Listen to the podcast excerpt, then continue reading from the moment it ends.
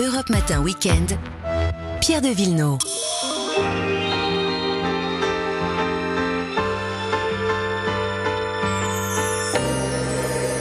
Et les balades reviennent le dimanche également avec Vanessa Zah et Marion Sauveur. Bonjour à vous deux. Bonjour. Alors ce matin, Vanessa, on part dans les Cévennes à l'occasion de la sortie du film Antoinette dans les Cévennes. C'est ça, on part sur la trace d'Antoinette, ou plutôt celle de Robert Louis Stevenson, Mhm. puisqu'elle suit le chemin de Stevenson avec son compagnon de route, Patrick. Son âne. Souvenez-vous, Stevenson lui aussi est accompagné, mais d'une ânesse. D'une ânesse. Voilà, son petit nom c'était Modestine. Et le point commun d'Antoinette et de Stevenson, c'est qu'ils partent tous les deux au nom de l'amour. À une différence près, c'est qu'Antoinette suit son amant, lui-même parti en randonnée, avec femme et enfant, sur les traces de Stevenson. Oui, alors que Robert Louis Stevenson, lui, ne suit personne. Non, non, non. Lui, il est, il est plutôt là pour oublier, pour se remettre d'un chagrin d'amour. Euh, cette Fanny Osborne, une belle américaine euh, mariée, euh, qui est repartie chez elle. Alors, comment et pourquoi Stevenson, écossais, auteur à succès de L'île mystérieuse, se retrouve dans les Cévennes pour chasser sa déprime? Eh bien, parce qu'on peut marcher, on peut faire le vide. Les Cévennes, c'est le spot idéal à, à l'époque pour marcher. 220 km pendant 12 jours sans rencontrer presque personne. Il invente un peu la, la randonnée plaisir. Voilà, et puis c'est l'occasion pour lui de partir à la rencontre des Camisards. On va pas refaire l'histoire de l'Écosse, mais ils connaissent voilà le conflit protestant et catholique. Mais est-ce qu'on est obligé de faire les 220 km Alors même Oh, la feignasse. deux- 272 si on va être précis, puisque le chemin maintenant est balisé de, du Puy-en-Velay jusqu'à Alès. Ah oui. Et non, vous pouvez le faire par étapes. Et c'est vrai qu'Antier, ça vaut, vaut le coup parce que vous passez par différents départements, des paysages, les champs de lentilles vertes euh, du Velay, les vallées Cévenol avec les toits de l'Auze, les forêts du Gévaudan, et puis le mont Lozère. Ça, c'est la plus belle étape. Il y a un spot incontournable à ne pas rater au pont de Montvert, selon Vincent Bolinès de l'Office du tourisme. Vous allez traverser les dernières maisons du village et commencer à remonter par le chemin, le chemin de Stevenson. Et là, voilà, au bout de quelques lacets du, du sentier, vous allez monter euh, sur la montagne et apercevoir dans votre dos le village en fait en contrebas. Vous avez une très belle vue en hauteur du village, mais aussi de, de la vallée de Finiel, voilà, qui montre aussi le mont Lozère et le pic Finiel. C'est très très joli à voir. Bon, 270 km, c'est quand même long. Il y a des, des gîtes où on peut dormir quand Oui, même des, sur le des gîtes, des auberges, de toute façon, chaque étape a ses loueurs et ses auberges-restaurants, des loueurs d'ânes évidemment, et puis il y a des petits hôtels de charme écologique, comme la Lozérette, c'est près de Florac, et Stevenson disait que si le jardin d'Éden existait, c'était dans la vallée du Tarn, qui descend justement sur Florac.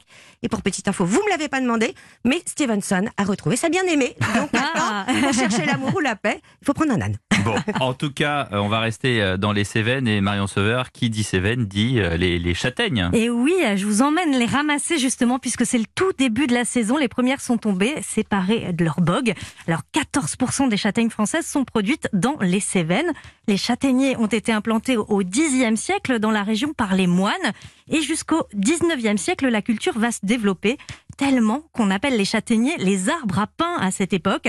Alors pas parce qu'on fabrique du pain avec les châtaignes, mais parce qu'elles nourrissent toute la population, tellement que grâce à ce fruit, il n'y a pas eu de famine dans les Cévennes. Mais la Ah. châtaigne, c'est un fruit d'automne. Comment est-ce qu'ils s'y prenaient, eux, pour en manger toute l'année hein Eh bien, les Cévennes ont une méthode bien à eux pour conserver la châtaigne, comme me l'a expliqué la castanéicultrice Émilie Manifacier-Péric. En Cévennes, traditionnellement, on sèche la châtaigne et on la sèche dans un bâtiment qui s'appelle une clède. Alors une clède, c'est séchoir traditionnel. C'est un bâtiment qui est en pierre sèche avec euh, donc normalement une toiture en loge, donc en pierre, et elle fonctionne comme autrefois. Donc c'est un séchage au feu de bois. Et euh, à l'étage dans ce bâtiment, il y a les châtaignes. Et ces châtaignes vont sécher entre 5 à 7 semaines tranquillement grâce à ce feu qui est au sol. C'est un petit feu, une petite chaleur entre 20 et 23 degrés qui va déshydrater la châtaigne. Et une fois sèche, on enlève les peaux de, ces châtaignes hein, pour pouvoir les déguster, cette peau marron, cette peau dure. Et la technique d'antan, c'était d'enfiler des chaussures à clous qu'on appelait des sols et on foulait avec ces chaussures les châtaignes. Aujourd'hui, ça se passe avec des machines. Et puis une fois décortiquée, il reste plus qu'à stocker cette châtaigne séchée, déshydratée, que les Cévenols appellent la badjane. Elle a un petit goût fumé quand on la déguste. C'est délicieux, un petit peu comme les châtaignes qu'on fait au feu de bois euh, dans, dans la poêle à trous. Mais après, on en fait quoi de, de- des châtaignes séchées Alors, soit de la farine, soit elles sont utilisées directement pour cuisiner. Il y a d'ailleurs une recette traditionnelle avec ces badjanes. Mhm. C'est une soupe qu'on appelle la badjanate. D'accord. Euh, c'est tout simple. Il faut réhydrater les châtaignes en les trempant dans l'eau tiède pendant une nuit. On les cuit ensuite dedans. Elles vont devenir fondantes et en fin de cuisson, on va rajouter un petit peu de lait. Alors ça va être bien consistant. On comprend pourquoi il n'y a pas eu de famine hein, dans les Cévennes, mais c'est vraiment bon.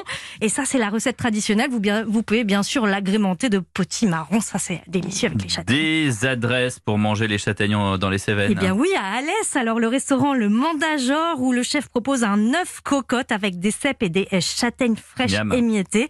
Ou une très belle adresse à Alès, je vous la conseille, Le Riche. Le chef Sébastien Rad propose un dessert très gourmand sans être trop lourd. Une tuile de chocolat, une mousse au marron et quelques noisettes caramélisées comme des chouchous avec des brisures de châtaigne.